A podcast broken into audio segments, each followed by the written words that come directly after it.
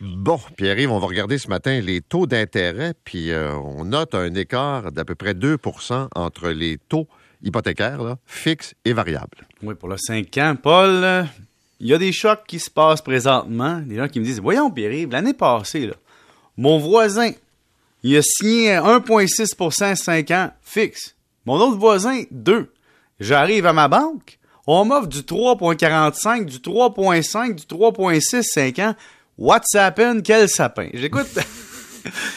oui, on pouvait signer euh, plus bas l'année passée. Il y avait des raisons. C'est parce que les taux fixes sont liés aux taux obligataires, puis les taux variables, eux, sont liés évidemment aux taux directeurs. Et donc, déjà en partant, les références ne sont pas les mêmes. Et là, présentement, on a un taux variable qui est encore à 1,4 un taux fixe, il est à versus 3,5 à peu près. Donc, on a vraiment 2% bien franc d'écart. Bon, évidemment, si vous signez variable, vous n'êtes pas un dieu béni. On prévoit 6-7 augmentations de taux directeurs dans les, prochaines, dans les prochains mois, années. Donc, on va finir par rattraper ces taux fixes-là. Deuxième point, les taux fixes, pas pour rien qu'ils augmentent présentement. Les banques, comment ça marche, là? C'est bien simple. Ça se finance pas cher, puis ça te charge plus cher. Et donc, présentement, il y a une partie du coût de financement des banques qui est euh, les dépôts. Les gens viennent déposer de l'argent puis ont un faible taux en, compensation. Puis les banques prêtent fixe 5 ans beaucoup. Mais les autres, ils disent, garde nous là, on veut geler notre marge d'intérêt. On veut s'assurer que nos revenus par rapport à notre coût des fonds soient toujours un peu disons, dans la même proportion. Et donc, les banques signent ce qu'on appelle, Paul, des instruments dérivés ou des swaps, par exemple, ce qui fait en sorte qu'on gèle tout ça. On gèle l'écart entre taux fixe et taux variable. Puis là, la banque se, réalise que ça lui coûte plus cher se protéger. Et donc, comme ça lui coûte plus cher payer son fixe pour se couvrir, ben elle le refile à son client. Dis-toi qu'une banque, c'est comme une coiffeuse.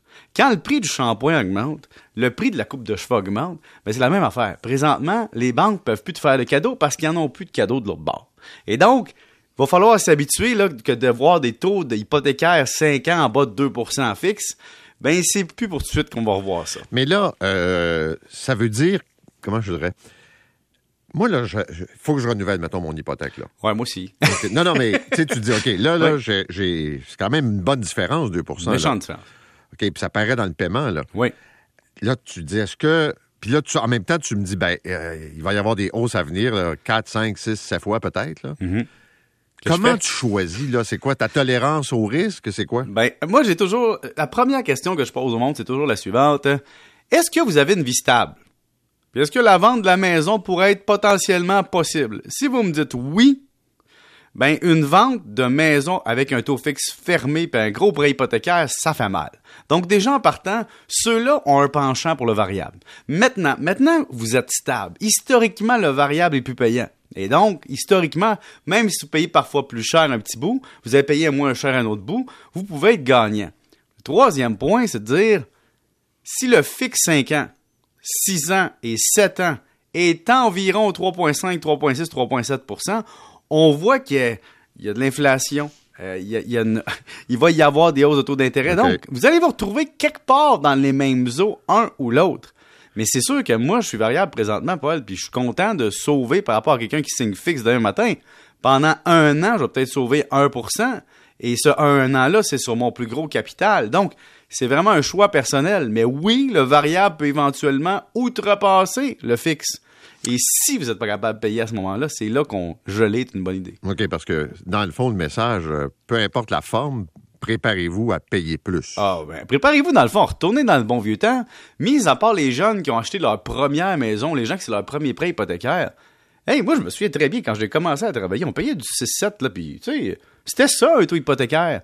Puis, vous voulez calmer le marché immobilier. L'hypothèque était moins grosse qu'elle l'est aujourd'hui. Exact, mais tu veux calmer le marché immobilier.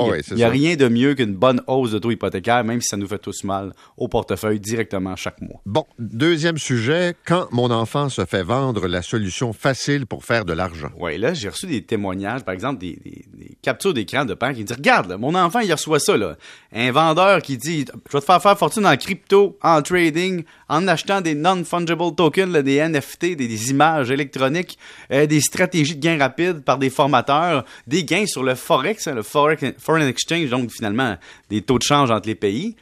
Et là, on, met des photos de Range Rover ou des photos de voitures de luxe. Regarde, je me suis payé ça en une semaine avec un gain incroyable. C'est la troisième fois cette année.